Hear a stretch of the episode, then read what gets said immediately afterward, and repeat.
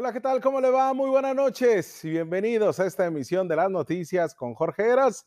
A nombre de todo el equipo que hacemos realidad este esfuerzo periodístico, pues bueno, le invitamos a que se quede con nosotros en estas 120 minutos de información, sí, pero ya sabe, de análisis, eh, de entrevistas, de este trabajo que desde tempranita hora lo preparamos porque usted así lo demanda. Y vámonos de lleno con la editorial del día de hoy y lo invito a que como todas las noches hagamos comunidad. Mire, el apagón masivo en la zona norte de México y también en el Bajío ha expuesto los puntos flacos de su sistema energético, de acuerdo a especialistas que el día de hoy ponen en un punto de crisis a México. Especialistas que son conocedores de esto y que no es nada político contra AMLO, ni nada, mucho menos político contra Manuel Barlet de la CFE. ¿No? Esto es voltear a ver una vez más la codependencia que tenemos con Estados Unidos, el sistema complicado que vivimos en nuestro país por esta dependencia. Y en este escenario, donde, por ejemplo, en Baja California le vendemos eh, la energía eléctrica a Estados Unidos, pero no podemos tener la sustentabilidad acá, nos complica todavía más. Son dos situaciones diferentes, pero que hoy la vamos a mezclar. Porque la gran dependencia del gas de Estados Unidos y las carencias nacionales de México en producción, en infraestructura, nos ponen en un relieve donde todo se nos complica. Acá es una, lo que se vive hoy en día en Texas y que ha venido a complicar el gas que necesitamos para el ciclo combinado que tiene México. Ya el presidente Andrés Manuel López Obrador dijo que calma, pero dijo que hay que ahorrar energía. También lo mismo nos dijo Jaime Bonilla Valdés en, en la situación de la energía eléctrica. Esto que se vivió durante agosto del año pasado. Por eso le digo, Hoy le traigo a la colación estas dos situaciones para que no veamos tan lejano lo que sucede en el centro del país, porque acá no, eh, no, se han registrado los apagones que sí en tres entidades del país hoy, hoy que han tenido que eh, tener su mañana y su tarde a oscuras.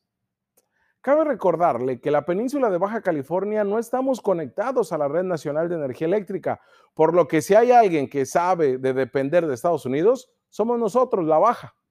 Antes de entrar al problema nacional, hay que plantearlo de una forma muy sencilla de lo que sucede en nuestra entidad. Hay al menos ocho plantas de generación de energía eléctrica, de las cuales tres son gubernamentales. La CFE tiene una planta geotermoeléctrica en Cerro Prieto, ¿sí? Esa planta que tanto contamina, que tanto problema nos da y que no podemos hacer que esa generación de energía se quede solamente para nosotros. Esto en el Valle de Mexicali.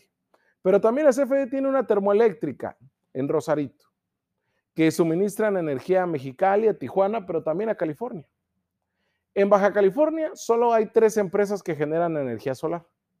La Rumorosa, solar de Yenova, de infraestructura energética, filial de la estadounidense Sempra Energy, la de Cerro Prieto de la CFE y la Plantronics.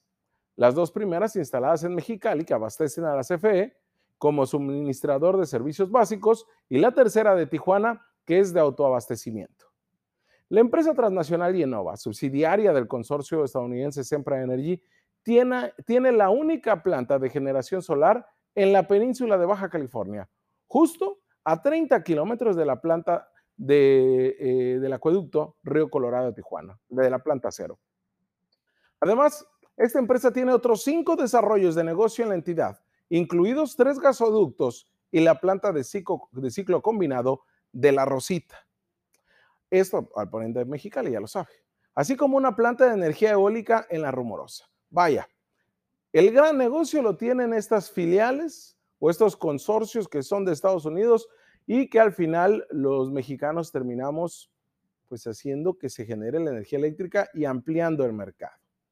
Bien o mal, usted dirá, hay afectaciones al medio ambiente, por mucho que se diga que son energías limpias, no lo son totalmente limpias. Sin embargo, acá la situación es las complicaciones que tenemos por no estar conectados a la red nacional. Las tres plantas de energía de Yenova instaladas en los municipios de Mexicali y Tecate producen energía exclusivamente para el mercado de California. Ni un kilowatt para casas, comercios o industrias mexicanas. Nada. Otro consorcio extranjero que tiene una planta de ciclo combinado también en La Rosita y una eólica en La Rumorosa es la empresa Savi, quien la vende energía a California, pero también a la CFE. Mire, cuando hay fallas en el mercado energético de California o en estas plantas que están conectadas para suministrar el fluido a usuarios estadounidenses, es cuando se generan apagones.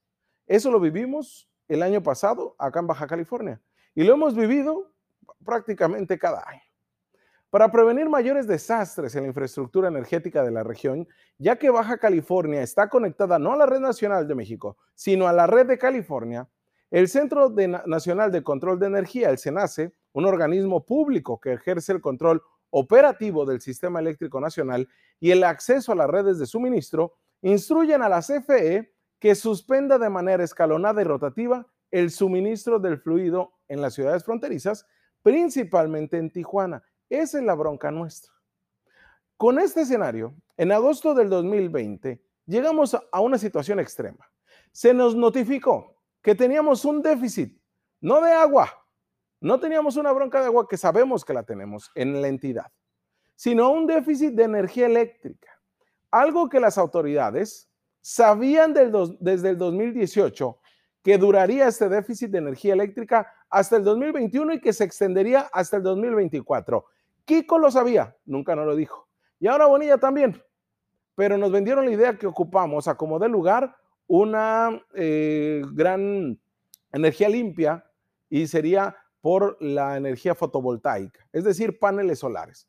Ya se licitó, ya se hizo todo un show y al final la CFE se mantuvo en contra. Y eso generó una bronca entre Jaime Bonilla Valdés y la CFE y el gobierno federal. Una más. Pero, aunado a esto, el gobierno del estado nos dijo, hay que disminuir el consumo de energía, chavos porque hay un riesgo de que el sistema eléctrico del Estado no pueda atender la demanda que se ha disparado con las altas temperaturas que se registran en la región. Ojo, esto lo dijo en agosto del año pasado. Ese aumento en el consumo, tanto en viviendas como en la industria, ha ocasionado un déficit de energía, por lo que autoridades tomaron medidas sin precedentes. Así no lo vendieron, pero es una realidad, ¿eh? que de acuerdo a especialistas en la materia, tuvimos que tomar un curso este, con la Universidad de las Californias en Estados Unidos precisamente sobre este tema para entenderle. ¿Por qué? Porque el gobierno nos explica de una manera muy superficial. Y es que miren, la situación se teme que se agudice, dado que el estado de California, del cual se importa un 20% nada más de la energía eléctrica, 600 este, miliwatts, atraviesa por una misma problemática. En su momento, Miriam Álvarez, directora general de la Comisión Estatal de Energía, dijo que el hecho de no poder importar la energía que Estados Unidos nos vende nos pone en un peligro de que se genere un mayor caos en cuanto a temas de apagones, porque la demanda no va a bajar, sobre todo en verano, y la disponibilidad de energía seguirá siendo mínima. Y eso seguirá siendo en este 2021, ¿eh? cuando se nos venga el calor. Por eso hay que visualizar que lo que está viviendo actualmente el centro del país nos va a volver a pasar y nos ha estado pasando a nosotros. No nada más hay un déficit, dijo el gobernador, hay un superdéficit. Y en eso, dijo, debemos regularizar el consumo. ¿Cómo creen? ¿No? Más en Mexicali. Pero el gran temporal que vive Estados Unidos ha disparado la demanda y los precios del gas en ese país. Y eso ya es el problema nacional. Porque le digo, acá es un tema de energía eléctrica. Y acá en México, en lo que es el centro del país, las broncas que trae ahorita la CFE es por los precios del gas. Por eso, el incremento a su gas también. Y en esa situación ha puesto a México sobre las cuerdas. Los ductos que desde Texas suministran a las centrales de ciclo, combinado del norte se congelaron por las nevadas. Y más de 4 millones de mexicanos se quedaron sin electricidad el día de ayer lunes. Según el Centro Nacional de Control de Energía, el CENACE, que es este operador que le digo del sistema eléctrico, ha vuelto a llamar a la población a apagar las luces, a todos, y dice a cerrar cortinas para conservar el calor, ante nuevos cortes de carga previstos la tarde de hoy martes en dos entidades del país. Afortunadamente, ninguna de ellas es Baja California. Pero sí se alertó a la población de Aguascalientes, de Colima, de Ledomex, de Guanajuato, de Guerrero, de Jalisco, de Michoacán, de Nayarit, de Puebla, de Querétaro, de San Luis Potosí de Zacatecas. Porque explicó que los cortes rotativos contribuyen al balance carga-generación programado por interruptores controlados para evitar afectaciones mayores, que era lo que decía sucedió el año pasado acá en Baja California. A través de sus redes sociales, la se recomendó apagar las luces que no se estén utilizando, desconectar dispositivos electrónicos en estas tres entidades del país que ya le mencionaba. Además, cerrar cortinas y persianas para conservar el calor y disminuir o apagar procesos de producción no esenciales. Por su parte, la CFE informó que hasta el momento se ha restablecido el suministro a 82% de los usuarios afectados en la franja norte del país. Pero la CFE precisó que todavía están afectados un millón de usuarios que se encuentran principalmente en Nuevo León, en Coahuila, en Tamaulipas y en Chihuahua. Las afectaciones están duras, de verdad. Lo vemos a la distancia, lo que sucede allá, pero ojo, nos puede pasar lo mismo acá a mitad de año, así como ellos nos veían a la distancia lo que nos sucedió en agosto del año pasado. Las actividades de restablecimiento van a continuar, señala CFE, conforme a las instrucciones que se emitan para, eh, para garantizar la estabilidad del sistema eléctrico nacional, ese que no estamos conectados Baja California. Pero hay que decirlo también, es un tema que a todos nos debe de incumbir, porque México tiene una producción gasística en declive de acuerdo a una nota que el día de hoy saca el diario El País, porque se tiene una caída del 30% en la última década de la generación de gas, según datos de la Comisión Nacional de Hidrocarburos. Y es que la baja rentabilidad de los proyectos y la disponibilidad del gas barato en Estados Unidos han favorecido las importaciones en detrimento de la extracción nacional. El diario El País cuestiona hoy que pese al discurso de Andrés Manuel López Obrador, el presidente del país, en favor de la autosuficiencia en gas, el Ejecutivo ha cerrado dos puertas potenciales para aumentar la producción, porque una cosa ha sido el discurso y otra la realidad.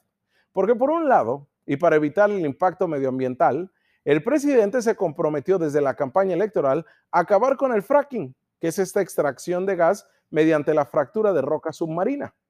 Por el otro lado, el gobierno ha querido limitar la inversión privada en el sector. Y eso también ha generado trabas en las empresas energéticas y ha bloqueado los Fairmonts, que son asociaciones entre Pemex y empresas para compartir los riesgos a la hora de explorar y explotar un yacimiento. Más allá de los problemas de producción, la CFE ha reconocido implícitamente las carencias en la capacidad de almacenamiento de la sustancia. Y en una reunión que se tuvo el día de ayer por la tarde, el Consejo de Administración de la Eléctrica Nacional decidió incluir el almacenamiento de gas en una estrategia comercial y operativa de la empresa, al considerar que se tiene un valor estratégico para enfrentar emergencias como es un apagón masivo. Estamos frente a tecnicismos, estamos frente a una situación que se puede salir de las manos, estamos ante recomendaciones que nos dicen apaguen las luces y prendan velas, como si estuviéramos eh, hace dos siglos. Estamos frente a una desinformación, estamos ante una pandemia, estamos ante un trabajo nada em, importante y explicativo de nuestros representantes populares, porque hasta el día de hoy le están pidiendo a la CFE y a la CENACE que den cuentas de lo que está sucediendo en México desde la semana pasada. Es así cuando le digo, y es reiterativo cuando lo señalo, una cosa es el discurso y otra cosa es la realidad. Por ello, hay temas que resultan muy técnicos, pero que lo tenemos que explicar y ponerlos en su mesa para debate, discusión y exigencia a nuestras autoridades. Vamos a una pausa comercial y volvemos porque tenemos más análisis como este.